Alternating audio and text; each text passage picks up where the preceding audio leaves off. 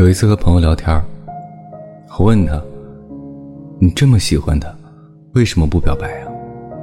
他说了一段很有文艺气息的话：“我们的生活方式完全不一样，他热烈，我沉默。